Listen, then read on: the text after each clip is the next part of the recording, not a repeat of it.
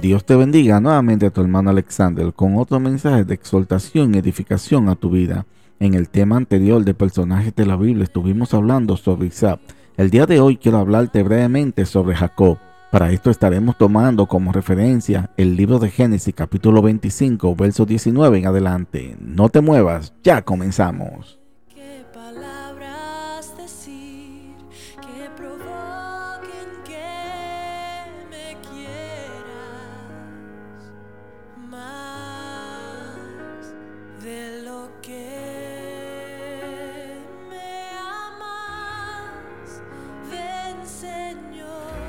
Génesis capítulo 25, verso 19 en adelante dice, estos son los descendientes de Isaac, hijo de Abraham. Abraham engendró a Isaac, y era Isaac de 40 años cuando tomó por mujer a Rebeca, hija de Betuel arameo de Padán Aram, hermana de Labán arameo.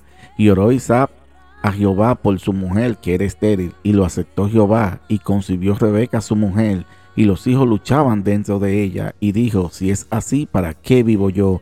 Y fue a consultar a Jehová, y le respondió Jehová, dos naciones hay en tu seno, y dos pueblos serán divididos desde tus entrañas. Un pueblo será más fuerte que el otro pueblo, y el mayor servirá al menor.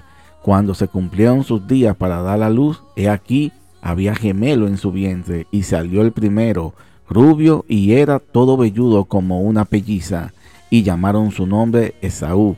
Después salió su hermano, trabada su mano al calcañal de Esaú, y fue llamado su nombre Jacob, y era Isaac de edad de 60 años cuando ella los dio a luz.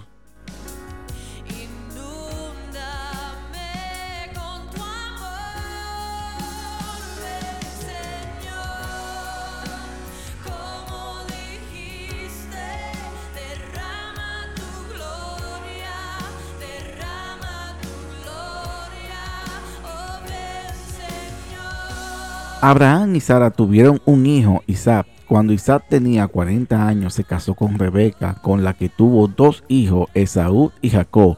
Según narra las escrituras, los dos hermanos, estando aún en el seno materno, comenzaron a pelearse. El primero en nacer fue Esaú y el segundo Jacob. Pero Jacob nació agarrando con fuerza el talón de su hermano Esaú. Génesis 25, 19 al 26. La descripción de la lucha de los dos niños en el seno materno simboliza en el lenguaje bíblico los conflictos que surcarían la vida de los dos hermanos.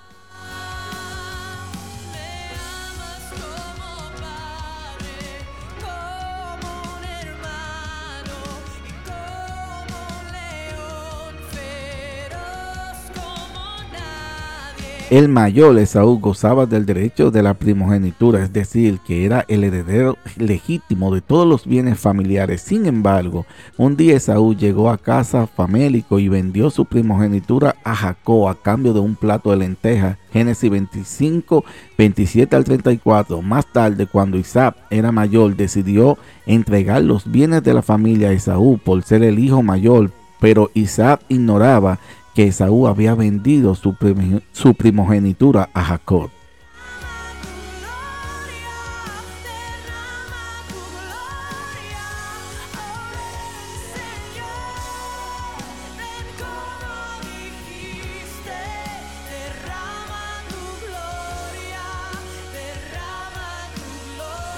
Rebeca, madre de Saúl, y Jacob disfrazó a Jacob y urdió la intriga para que el hijo menor recibiera la bendición paterna y con ello heredara el patrimonio familiar. De ese modo Jacob recibió la bendición que correspondía a Esaú y se hizo con todos los bienes de la familia. Eso podemos verlo en Génesis 27. Esaú indignado quiso matar a Jacob y Jacob para salvar la vida tuvo que huir a casa de su tío Labán. De camino hacia casa de Labán, Jacob notó en Betel. Allí tuvo un sueño y vio una escalera en la que subían y bajaban ángeles. Génesis, Génesis 28. El sueño de Jacob indica en el lenguaje del Antiguo Testamento que a pesar del pecado de Jacob, la usurpación de la primogenitura de Saúl, el Señor no había abandonado al patriarca, sino que continuó acompañándolo.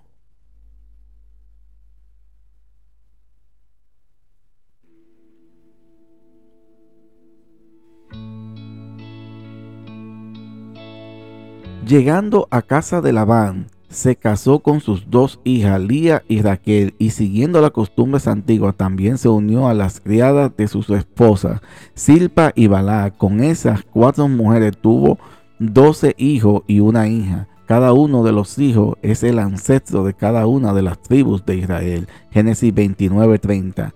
Cuenta las escrituras que Jacob se cansó de trabajar como pastor para su tío Labán, quien le había explotado y engañado sobremanera, y decidió abandonarlo cuando se fue de casa de Labán utilizando un procedimiento ingenioso pero fraudulento. Jacob se llevó gran parte de los rebaños de su tío en restitución de la opresión que había sufrido por parte de Labán. Génesis 31.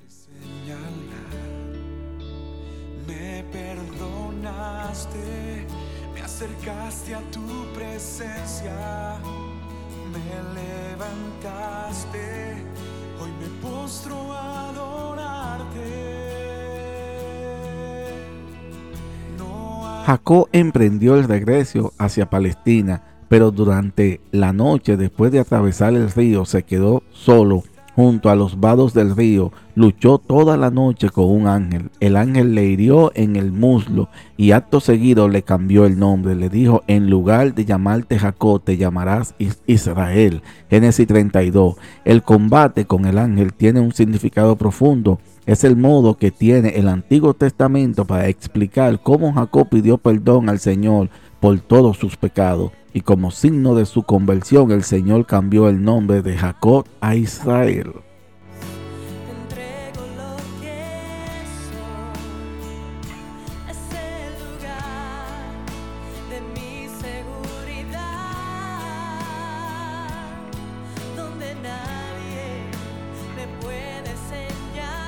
Antes de llegar a casa, Jacob se reconcilió con su hermano Esaú y para obtener el perdón colmó a su hermano de riqueza. Génesis 33. Uno de los hijos de Jacob, José, fue vendido por sus hermanos y se estableció en Egipto donde llegó a ser primer ministro. Más tarde el hambre azotó a Palestina y después de mucha peripecia, Jacob y sus hijos fueron a vivir a Egipto acogidos por José. Jacob vivió en Egipto y ordenó a sus hijos que cuando hubiera muerto le enterraran en Palestina. Génesis 35, 50.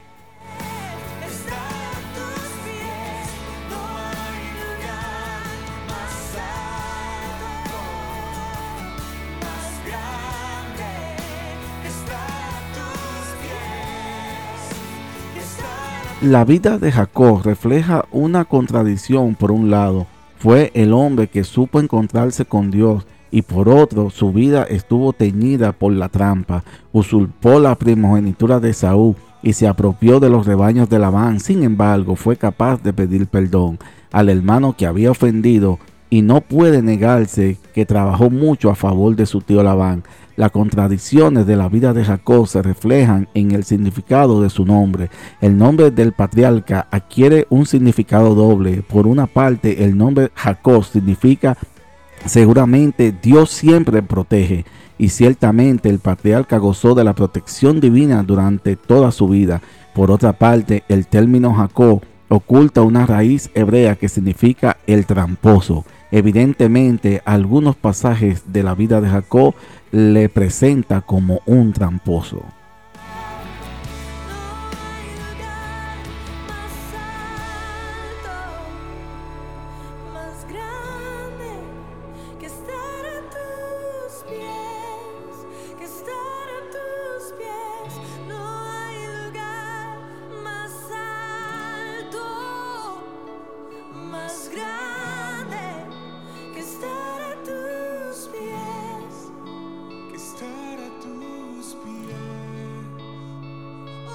Por último, la vida de Jacob es el reflejo de toda vida humana, una mezcla de pecado y gracia, pero la grandeza de Jacob estriba en su capacidad de pedir perdón al hermano que había ofendido.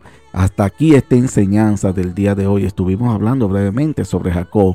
Te invitamos a que nos siga y activar la campanita para que seas alertado cada vez que se publique una, una nueva reflexión en nuestro canal. Esperamos que esta enseñanza haya sido de edificación a tu vida. No olvides compartirlo para que otros sean bendecidos y edificados al igual que tú. Dios te bendiga.